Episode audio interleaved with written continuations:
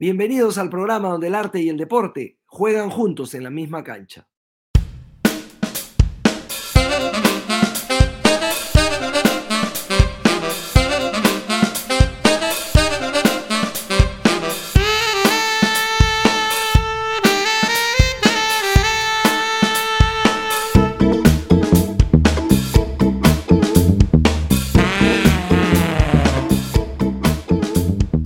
Amigos, seguimos acá en conversaciones desde la grada, esta vez con una entrevista estelar a la gran Inés Melchor Huiza, Santa Inés Melchor Huiza, quien ah, es una de las atletas más importantes de la historia del deporte peruano y que además ahora ha incursionado en el mundo de la escritura, ha escrito un libro para niños. Cuéntanos, Inés, ¿cómo estás? Y cuéntanos respecto de este, de este libro que se llama eh, Inés Melchor y que habla de los peruanos Power. Bueno, sí, bueno, agradecerle por la entrevista. Eh, bueno, sí hemos sacado un cuento de Peruanos Power que, que Ediciones Pichoncitos ha escogido algunos eh, de los tantos eh, peruanos resaltantes que hay en nuestro país en distintos ámbitos y en esta oportunidad en mujeres hemos sido escogido tres y una de ellas soy yo. Y lo que se busca es contar a los niños eh, en sí cuáles, eh, cuáles son los, los valores o qué sacrificios hay detrás de, de un objetivo o de una meta eh, para, poder, para poder cumplir los estos. Claro, tú eh, naciste en, en, en, Huancavelica, en Acobambilla, tengo entendido, y vamos a empezar preguntándote por tu nombre, Santa Inés. ¿Alguna vez le has preguntado a tus papis por qué el nombre, cómo así, en, nombrando alguna, en, honor a alguna santa justamente? Bueno, sí, siempre he tenido la curiosidad ya a partir de los ocho años más o menos a preguntarle a mis padres por qué me pusieron Santa Inés. Y Santa es porque mi cumpleaños es el 30 de agosto en honor a Santa Rosa de Lima. Y Inés porque es un nombre que llama siempre le ha llamado la atención, ya que antes de tenerme había conocido a una, a una, a una amiga llamada así y le parecía una buena persona. En, el libro dabas cuenta que cuando eras niña y eh, jugabas al fútbol, o sea, te gustaba, te gustaba jugar fútbol con, los varones también, ¿es cierto o no? Sí, eso es cierto. Eh, bueno, yo soy la segunda nieta, eh, el primero y los dos, el tercero y el cuarto son varones, entonces siempre he estado rodeados de, de hermanos y primos, bueno, varones con los cuales eh, yo creo que de ellos, eh, los niños siempre les, se apasionan y aman jugar fútbol. Entonces, para poder entrar o estar con ellos, también eh, solía jugar fútbol y con el tiempo me empezó a llamar la atención este deporte. ¿Tenías alguna posición específica? ¿Era delantera, defensa o...? Em, bueno, siempre juego de volante o media cancha, eh, y siempre he sido equipo, bueno, del, de, Sporting Cristal. O sea, ah, cada uno tenía su equipo, o por a veces eh, en esa fecha cuando había mundial jugábamos por países también. ¿Y ya desde niña era, eras, eras sumamente veloz o, o eso fue algo que fue, que fue creciendo con el paso del tiempo, de lo que te fuiste dando cuenta con el transcurso de los años? He ido mejorando, eh, pero sí, desde un inicio uno tiene ese don de, de ser deportista en distintos ámbitos y como en algún momento le había comentado, en la escuela siempre hacían carreras de dos o tres kilómetros. Eh, a los 10, 11, 12 años siempre he estado dentro de los tres primeras sin entrenar nada. Y ya una vez que entré al colegio es donde que empecé a entrenar gracias a la invitación que me hizo el profesor de educación física. Ah, entonces te gustaba el fútbol, pero después te diste cuenta que lo tuyo, más que la velocidad, era, era la resistencia, ¿no? Pero eh, había, una, una, historia, yo le contaba, le conté el cuento a mi hijita, y este, que, que, daba cuenta de que tú de chica en algún momento no tenías los fondos económicos como para afrontar una carrera de atletismo, y fue un tío tuyo el que te compra unas, unas zapatillas para que puedas competir. Eh, Cuéntanos un poco respecto a esta, a esta historia, esta anécdota familiar. Bueno, sí, sí, mis padres, eh, como ellos han emigrado de Huancavelica a Huancayo, por el tema de político, eh, ellos, eh, el, mismo hecho de emigrar no tenían buenos, bueno, recursos económicos, eran bajos. Entonces, eh, nosotros somos cuatro hermanos y darme, bueno, parece entonces darme las zapatillas de atletismo que son especiales, era un poco complicado para ellos. Entonces, pero sí tenía un tío que, que sí, su economía era un poco más alta y tenía las posibilidades. Entonces él fue quien, quien me regaló las primeras zapatillas eh, ya especiales de, atletismo. Y de poco a poco te fuiste dando cuenta que eras una, una estupenda fondista. ¿Qué es para ti correr, Inés? Eh, ¿En qué piensas cuando corres? Eh, bueno, en sí, cuando uno, para mí correr es sentirme libre, desestresarme y sentirme bien conmigo misma. O sea, uno lleve esa tranquilidad interior, eh, el de hacer lo que más, más me gusta. A mí me gusta correr, me gusta estar siempre dentro de los, de, los, de los primeros lugares. Entonces, hacer todo eso me llena de felicidad. Si tú sabes que un escritor japonés, Haruki Murakami, él decía en un libro que se llama ¿De qué hablo cuando hablo de correr? que eh, él cuando corría, eh, él, se dedicó a, él trabajaba en raíces, pero después se dedicó a escribir y a correr, y corría maratones, y que él veía las nubes y las formas de las nubes, pero decía que correr era correr. O sea que sí, a veces veía cosas en la forma de las nubes, pero que la actividad de correr era, era, correr y que ni siquiera escuchaba música cuando, cuando corría. ¿Tú, ¿Tú cuando corres escuchas música o, o entrenas escuchando música? No, nosotros no entrenamos ni corremos escuchando música. Muchas veces el mismo hecho de, competir o entrenar también se necesita concentración. Y esa concentración ya uno lo trabaja mentalmente. Esa concentración tiene que ver con tu propio cuerpo, con cómo estás eh, respondiendo a las exigencias de la carrera. Sí, uno eh, para poder competir uno hace sus entrenamientos previos. En esos entrenamientos previos ya tienes eh, un porcentaje de tu resultado, se podría decir un 80 o 90%. Sabes a qué ritmo vas a ir, eh, sabes en qué kilómetros tienes que hidratarte, eh, sabes con qué implementos deportivos vas a, vas a correr o qué, qué, qué es lo, la mejor alimentación dos, tres días antes de la competencia. Entonces, todo eso lo hacemos ya previo a la competencia, que son los entrenamientos.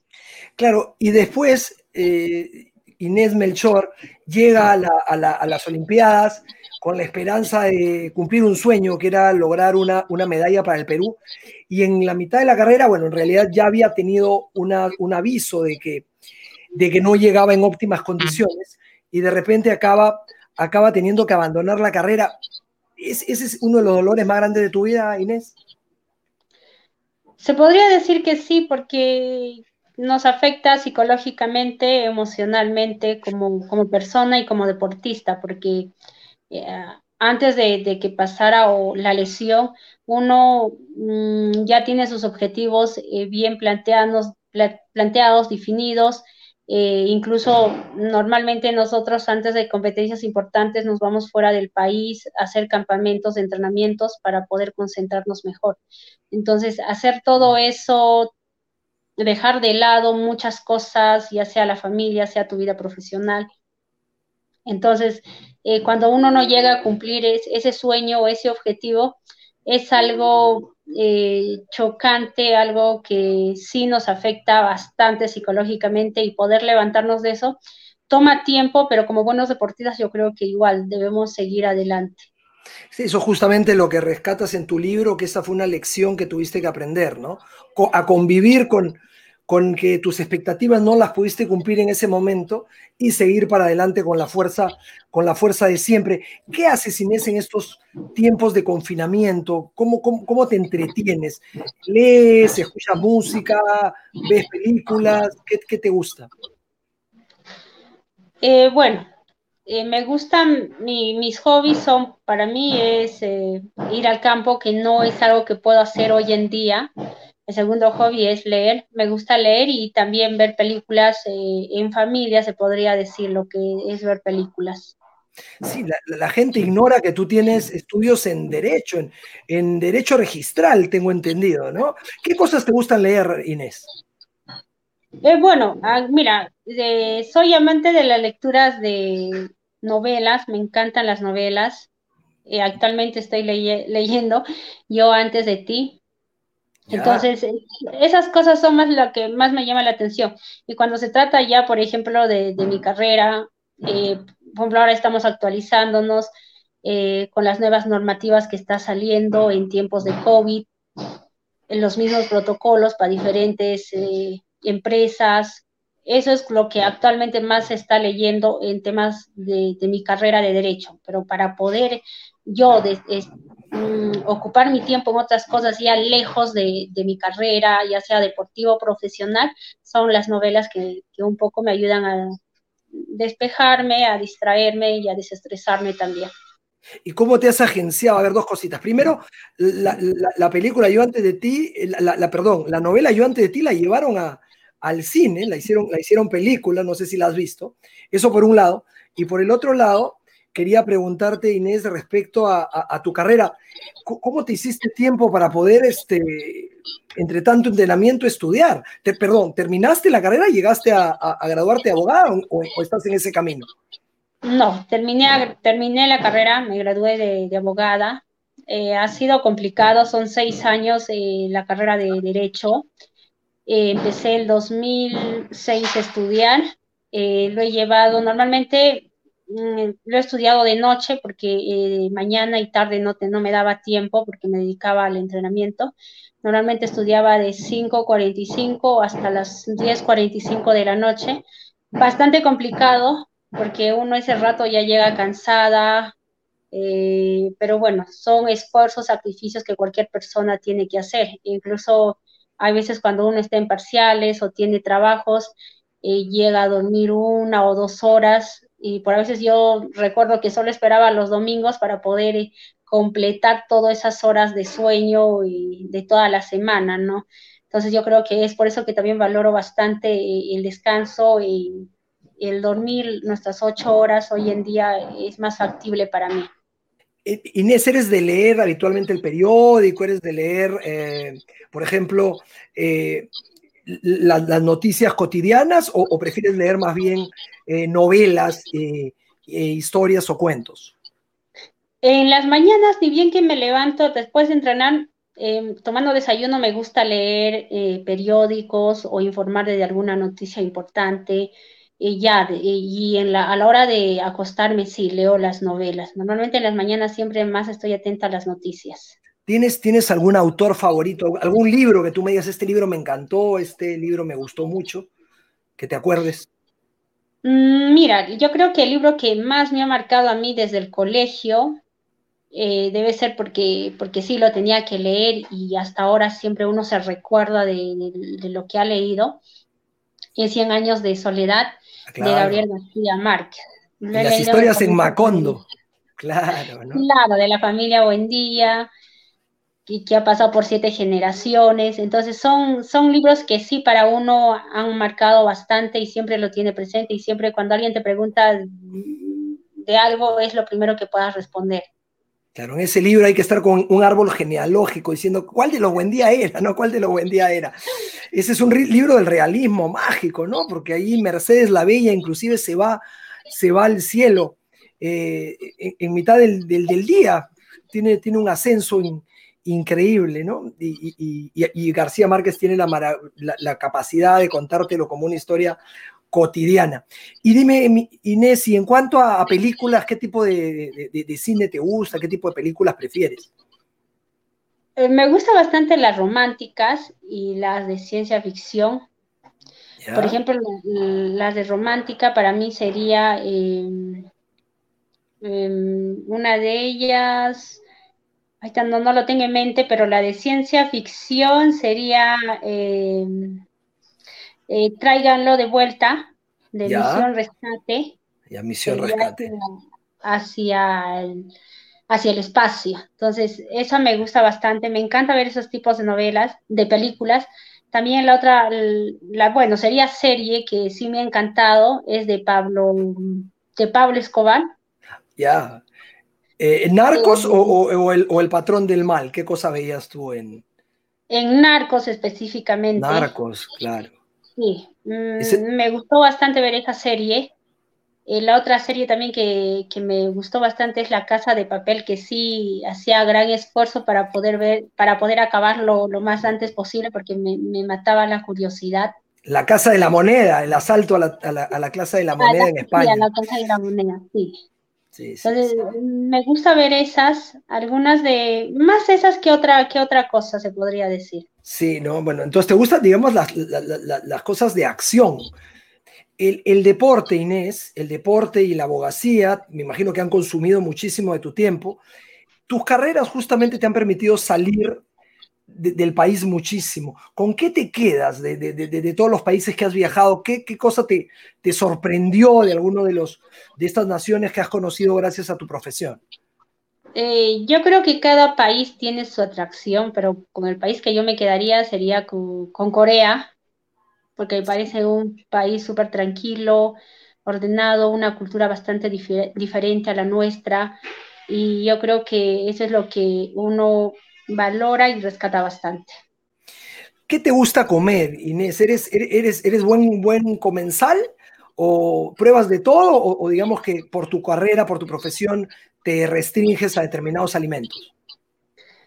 Eh, mira, yo el deporte que hago o la prueba que hago, que es maratón, sí nos eh, facilita, se podría decir, o no, nos permite comer de todo, porque las calorías que desgastamos en cada entrenamiento son bastantes y reponerlas, sí, uno tiene que tener una buena cantidad de alimentación balanceada siempre. Y sí, de probarlo pruebo todo, pero nunca lo como en exceso porque sé que uno tiene que cuidarse también. A la vez llevamos un, peso adecuado. No pueden, por ejemplo, yo no puedo pasarme de los 45 kilos. Ah, Entonces, eh, mientras eso, mientras que yo mantengo ese peso, sí, o sea, puedo, puedo comer, pero como te digo, tampoco soy mucho de, comer eh, postres, no me gustan, te puedo probar solo para matar el antojo, puede ser una cucharada o dos nada más. Eh, y en comida, sí, por ejemplo, a mí me encanta el ceviche, es lo que más extraño. Me gusta el ceviche de conchas negras, es lo que extraño del norte de pescado de Lima. Y en sí la comida peruana eh, es riquísimo eh, en todos los departamentos. Cada departamento tiene su, una comida espectacular que a cualquier peruano, tan solo para comer, quisiera viajar a esos departamentos. Algo, algo, algo que recuerdes en cuanto a comida de, tu infancia, con tu familia, algo, algo que prepare tu mami, que preparaba tu mami, que te, que te traiga recuerdos mi mamá siempre cuando llego de viaje lo primero que lo pido es la sopa verde. Ah, ¿cómo es? Son papas con queso, con huevos, huevo duro, eh, y lo echan un poco de variedad de, mm, de hierbas, entre ellas está hierbabuena, la ruda, la muña, una variedad.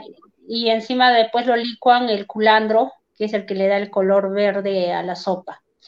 Entonces, eh, es algo que me gusta a mí bastante y siempre, eh, de cualquier viaje, ni bien que regreso, mi mamá siempre me prepara al día siguiente. Me contabas, qué rico, ¿ah? qué rico una, sopa verde, tengo, me, ha provocado, me ha provocado tomar. Eh, había una, había una, una, pregunta que tenía que ver directamente con la música, Inés. Tú me mencionabas que no escuchabas música mientras corrías ni mientras entrenabas, pero antes de cada carrera, ¿sí, sí escuchas música? ¿Sí, ¿Sí te gusta escuchar música? ¿No? Sí me gusta escuchar música. Eh, como tú dices, antes de, comenzar el entrenamiento, por ejemplo, estando en la casa, arreglando, ordenado, limpiando o, lavando, siempre escucho música. Los géneros, los géneros que me gustan son baladas, eh, pop, un poco de rock, también me gusta vals, bolero, bueno, la música peruana es que es bastante importante saber como, como buena peruana, ¿no? Claro. Y, y, y, no, y, no, cultivas algún arte, bueno, sería mucho pedir ya que bailes, que seas, mejor dicho, que corras, que seas abogada, que seas nacional, pero no, ¿bailas algún tipo de música autóctona andina? Mm, bailar, bailo el Santiago, que es un baile tradicional de aquí de Huancayo que siempre festejamos en el mes de julio. Dicho sea de paso que nadie pudo realizarlo. Entonces sí me gusta asistir a, a esos tipos de eventos porque, porque es bonito. Yo creo que lo hacen eh, más que nada, eh, lo, hacen al Taitachanti, que lo llaman aquí, que, que es como un pagapo para, para que este año les pueda ir bien o el próximo año les pueda ir bien. Entonces sí me gusta ir ahí. Hay algunos, en algunos distritos aún todavía lo hacen eh, neta tradición, aunque hay algunos que solo lo hacen por la fiesta. Lo que a mí me gusta ir a los que hacen eh, tradicionalmente, lo que aún se sigue cultivando. Pero, pero, pero una pregunta, en este baile el Santiago tienen que vestirse de una manera específica, ¿cómo, cómo es la indumentaria? Perdóname la ignorancia, Inés. Sí, van, eh, bueno, es una vestimenta especial, van con su justán, con una mantita, con un, con un gorra.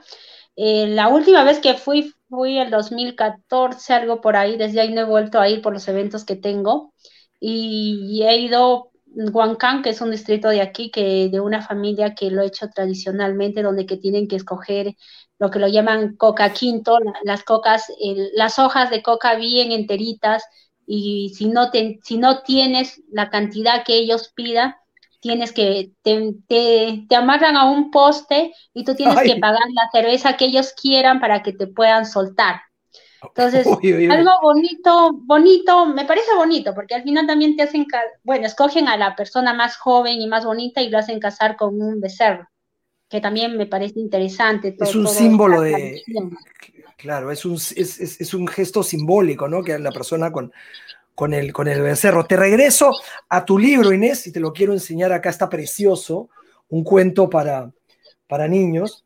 Este, ¿Cómo nace la idea del, libro, Inés, de la editorial Pichoncito? Eh, bueno, fue una invitación de Adriana eh, para poder hacer, eh, para poder hacer este, este cuento es similar a la película, porque la película también el año pasado se estrenó. Entonces es algo que tampoco estaba dentro de mis planes el cuento, pero sí uno de mis objetivos como deportista es incentivar a que muchos niños puedan iniciar en el mundo del deporte.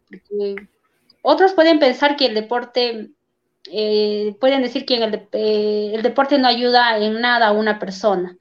En cambio, los que hemos practicado y lo hemos vivido, yo creo que sí, en sí el deporte te forma muchos valores.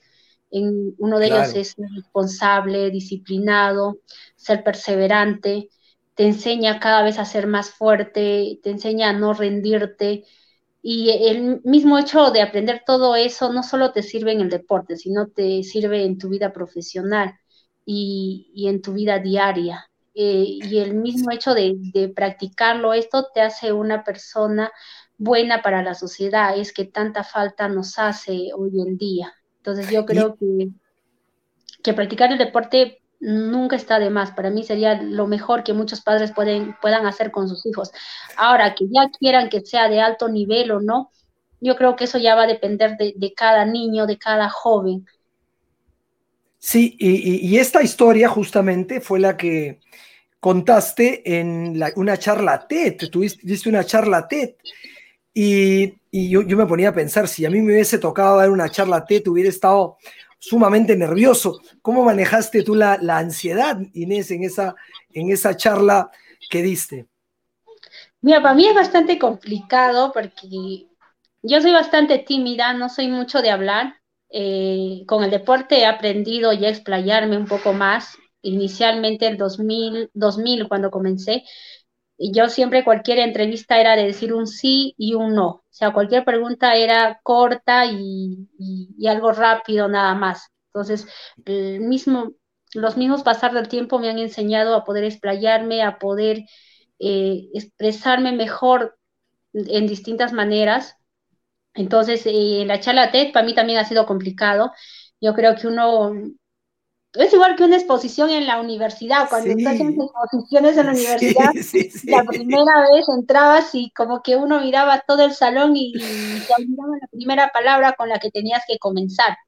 Y para mí ha sido aún más chocante porque yo he estudiado en colegio de puro mujeres. Y en una universidad mixta es distinto para la edad que uno ingresa a estudiar a la universidad. Bueno, a mí me ha chocado, no sé, a mis compañeros. Yo sé que otros también, yo conocía compañeros que se podían explayar de la mejor manera, tenían un dominio excelente que uno hasta decía, ay, ¿cómo no soy como ellos?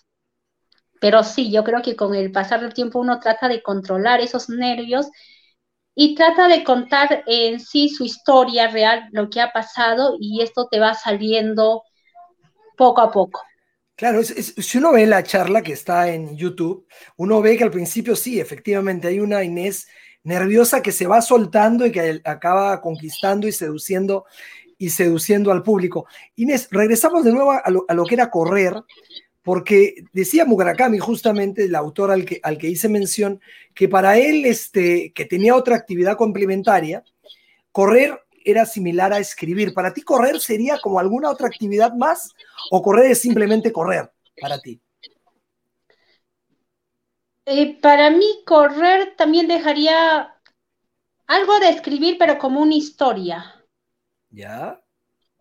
Para mí sería eso. O sea, eh, en nuestra vida como deportista igual tenemos historias, historias, historias que si algún día tendría que contar, sí me pasaría días contando y, sí se podría rescatar de todo eso algunas cosas buenas. Claro, porque uno, lo que, lo que uno piensa, ¿no? hay este, este concepto de que el, que el que corre pone su mente en blanco y simplemente avanza, avanza, avanza y se deja llevar, o, o, o, cómo es, ¿no? Quiero, ¿cómo es eso de, de sumirse en una carrera y dentro de poco eh, eh, ir, ir eh, qué sé yo, ¿qué, pasa por la cabeza? ¿O no pasa nada por la cabeza en ese momento? bueno, personalmente yo siempre trato de poner la mente en blanco, trato de no pensar en nada, es por eso que muchas veces cuando te hacen hasta barra y, en la competencia uno no escucha porque solamente lo tiene la mente en blanco, o sea, solo trata de ir y seguir al grupo nada más sea, porque siempre corremos en grupo, no es que uno corra solo. Entonces, como siempre corremos, lo único que uno piensa es seguir al grupo y tener la mente en blanco sin pensar en nada, estar más que nada despejado. nos decías que correr a ti te remitía a historias. ¿A qué tipo de historias te, te, remite el, el, correr? A historias propias, personales, lo que uno puede aprender, conocer, como tú lo decías, los, los, propios viajes, las competencias, cada competencia tiene su propia historia, su propia experiencia, aprendizaje. Y, pero mira, por ejemplo, me sorprendió, ¿no? me, nos contabas hace un ratito que todos los países a los que habías, eh, en los que habías estado te quedabas con Corea. ¿Tú sientes que, digamos, esa sociedad de alguna manera reflejaría también tu personalidad? ¿Es, mm, o sea, ¿te sientes cómoda ahí? Yo sí me siento cómoda porque es, para mí es bastante tranquilo, es seguro, que la inseguridad en nuestro país todo el mundo lo ha pasado, nadie ha sido ajeno a eso. La tranquilidad, eh, de tranquilidad me refiero a que allá, por ejemplo, no hay mucha congestión vehicular, no hay mucho ruido, puedes caminar en la calle a cualquier hora y no hay mm, cantidad de gente en las calles entonces yo creo que uno tiene esa tranquilidad eh, de poder estar en la calle, de poder ir a hacer deporte, cosa que en Lima sí sé que hay parques donde que uno puede hacer deporte, pero en, distintos departamentos no contamos con eso. Y uno de esos es Huancayo. En Huancayo, por ejemplo, solo tenemos eh, el estadio de Ocopía o el estadio de Huancayo, que lo llamamos, más no tenemos otras áreas donde que uno esté seguro para hacer deporte, excepto que tenemos que salir a las calles a entrenar y siempre estamos propensos a, que podamos sufrir algún accidente. No falta perros o personas que puedan tener eh, eh, al perro dentro de la casa, porque yo creo que tener una mascota es para que esté dentro de la casa, no fuera de la casa. Entonces, eh, sí como deportistas estamos propensos a todo eso. Entonces, en otros países como que eso tienen un poco más de cuidado. Yo creo que también eso ya es cultura personal. ¿Y, qué, es lo que te gusta tanto del campo? ¿Qué te gusta hacer en el campo? ¿Estar con los animales? Puedes creer que me gusta llegar al campo y echarme y ver el cielo, las nubes, ah, mira, ver cuántas nubes pasan. Como Murakami, ¿no? Lo que te estaba diciendo. Mira. Solamente que él corriendo, tú echada, mira qué, qué, qué, qué, simpático. Inés, queríamos agradecerte mucho el haber estado acá en este programa hoy día con nosotros, hablando de otras cosas, porque no hemos hablado solamente de, de aspectos deportivos, sino hemos conocido un poquito más de ti. ¿Algo más que te gustaría, que te gusta? Ah, esto no me lo voy a perdonar si no te lo pregunto. ¿Dónde y cómo hacen para conseguir tu libro? Los lectores. está en la página web de Ediciones Pichoncito. En lo están vendiendo de manera delivery. Yo creo que es la, mayor, la mejor opción para que puedan encontrar el libro ingresando a la página web de Ediciones Pichoncito. Listo, Inés, te agradecemos muchísimo. Un beso grande para ti. Gracias por haber estado hoy con nosotros. Gracias a ustedes por la entrevista.